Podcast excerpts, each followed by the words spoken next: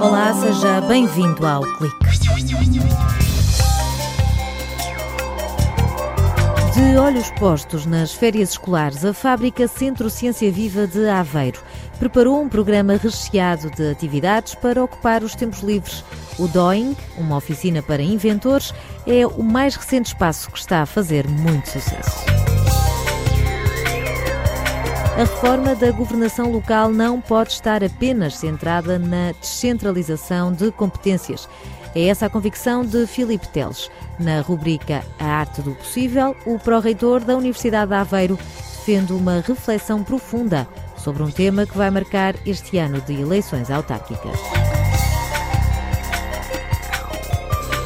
Sensores eletrónicos que funcionam sem pilhas e sem bateria é a mais recente inovação saída dos laboratórios do Instituto de Telecomunicações de Aveiro.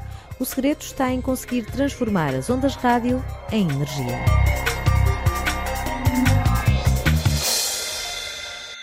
Acabou o drama de ter os miúdos sentados todo o dia no sofá. Férias não tem de ser sinónimo de dias inteiros em casa a ver televisão. Na fábrica Centro Ciência Viva de Aveiro, a Páscoa é preenchida com um programa lúdico, dinâmico e divertido.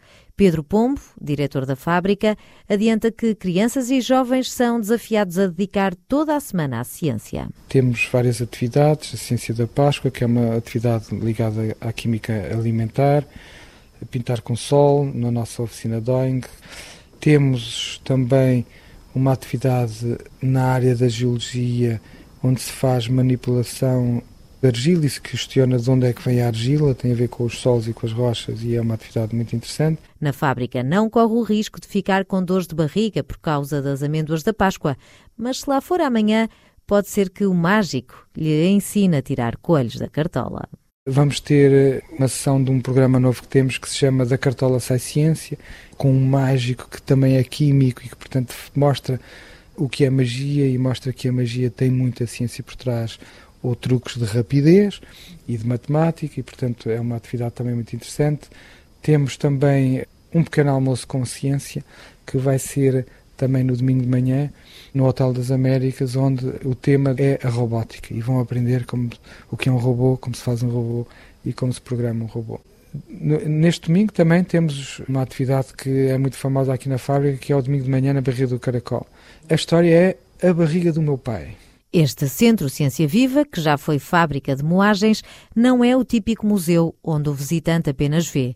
Aqui há que conjugar os verbos tocar, mexer e experimentar de forma musculada. O nosso centro tem exposições também, mas tem essencialmente laboratórios, salas temáticas, oficinas onde as pessoas vão fazer qualquer coisa que demora algum tempo. E nesse sentido, nós temos três exposições e as pessoas podem entrar nas três exposições e ver e estar o tempo que quiser nas exposições. Mas quando vão para um laboratório de robótica, pode demorar uma hora ou mais a fazer o robô.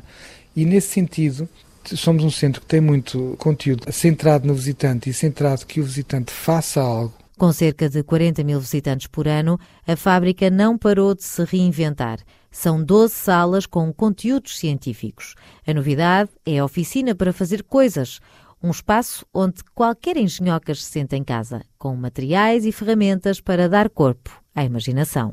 Não somos nós que definimos o que, que, vamos apresentar, é o público que diz: olha, eu neste espaço gostava de fazer qualquer coisa relacionada com programação ou com eletrónica. Ou tenho aqui uma ideia, gostava de desenhar e imprimir aqui numa impressora em 3D para ter, levar um protótipo. Estamos mais num processo que se valoriza o processo em si e não o resultado final. Uhum. Para promover a criatividade, a discussão, a resolução de problemas. Foi pensado realmente para os teenagers engenhocas, para os nerds e para um grupo de jovens que gosta de programar. E depois ter acesso à tecnologia e ter arduinos e ter muitos robôs para interagir e usar. Além das visitas, a fábrica tem ainda um programa itinerante com atividades e shows de ciência. O Newton gostava de ler é um projeto recente sobre a ciência escondida nos contos. Implementado em várias cidades, dos Açores ao Algarve, Pedro Pombo revela que a ideia tem o apoio da rede de bibliotecas escolares do Ministério da Educação. Desenvolvemos um pacote que tem um kit de base e esse kit tem um livro e tem depois materiais muito simples para realizar um conjunto de atividades laboratoriais, experimentais. A atividade tem uma primeira parte dedicada à literatura, que é uma componente muito performativa, e as escolas têm formação para que todo este conceito eh, fique assimilado pelos professores que são dinamizadores, tem os professores de ciências que dão apoio, e há sessões eh, em todos os períodos, durante o primeiro período, segundo e terceiro, sessões de Newton na biblioteca escolar. A fábrica assina também a criação de exposições, laboratórios e módulos interativos para outros centros de ciência viva em Portugal e Cabo Verde. António Costa anunciou que este ano haverá mudanças nas competências do poder local. Para o Primeiro-Ministro, a descentralização é a pedra angular da reforma do Estado.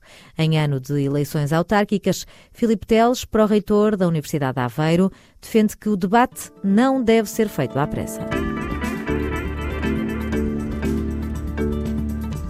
A governação local portuguesa continua a funcionar com base num sistema político e administrativo concebido na transição do país para a democracia.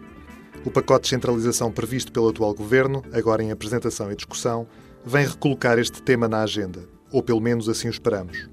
O principal desafio a enfrentar por uma reforma do governo local é a forte tradição centralista do país e a sua relutância em testar novas formas de distribuir poder e responsabilidades entre os diferentes níveis de governo. As propostas que têm sido apresentadas carecem ainda da necessária profundidade se atendermos aos inúmeros exemplos que nos chegam dos mais diversos países europeus.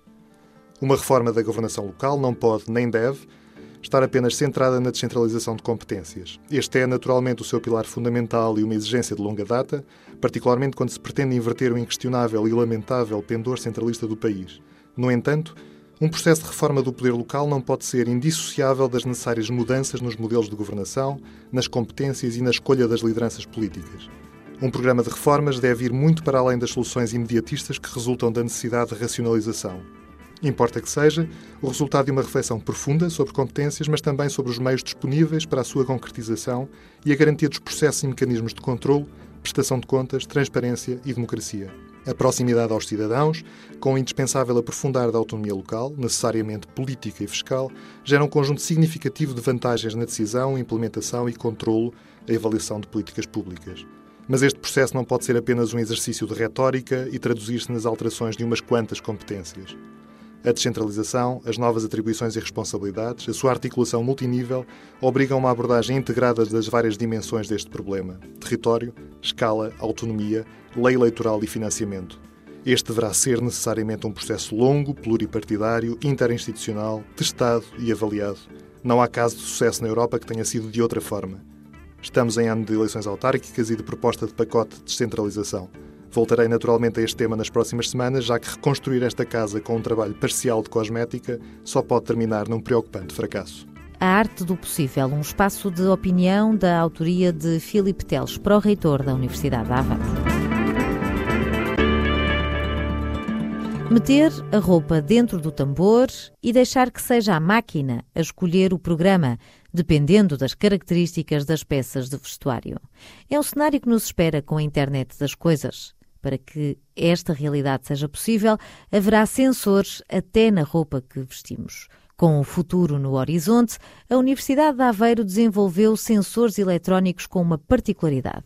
Funcionam sem pilhas e sem bateria, como explica Ricardo Correia, investigador no Instituto de Telecomunicações de Aveiro. Enquanto que nos sensores que são utilizados através de outras tecnologias precisam de, de pilhas e têm uma duração de vida ou têm um custo de manutenção ou podem não ser uh, tão fáceis de aceder para mudanças de pilhas e baterias, enquanto que nos nossos têm uma duração de vida ilimitada, no fundo, ou seja, não precisam de qualquer tipo de manutenção. A resposta à pergunta de um bilhão de dólares vem agora. É que estes sensores vivem do ar, ou dito de outra forma, usam as ondas rádio, as mesmas que levam até si este programa e transformam essas ondas em energia capaz de alimentar os sensores. São ondas, por exemplo, de, do rádio que nos entra em casa, ou seja, o, o sensor que nós testamos, testamos para uma frequência específica, mas é bastante fácil de o desenvolver para outro tipo de frequências. Muitas vezes as ondas que estão no ar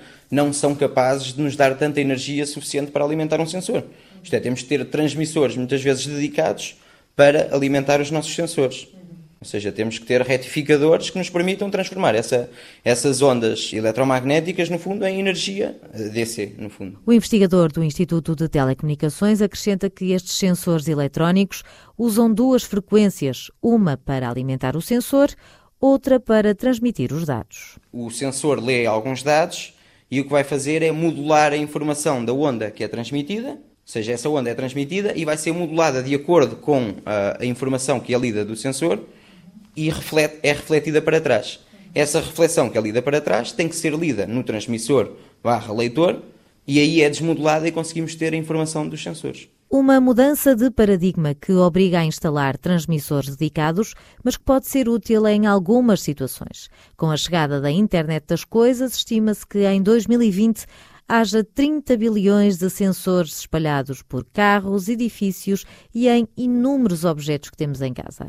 Ricardo Correia explica que com estes sensores será possível poupar baterias, reduzir o impacto ambiental e acabar com os cabos. Dentro de um carro existem muitos, muitos cabos que uma pessoa não tem noção.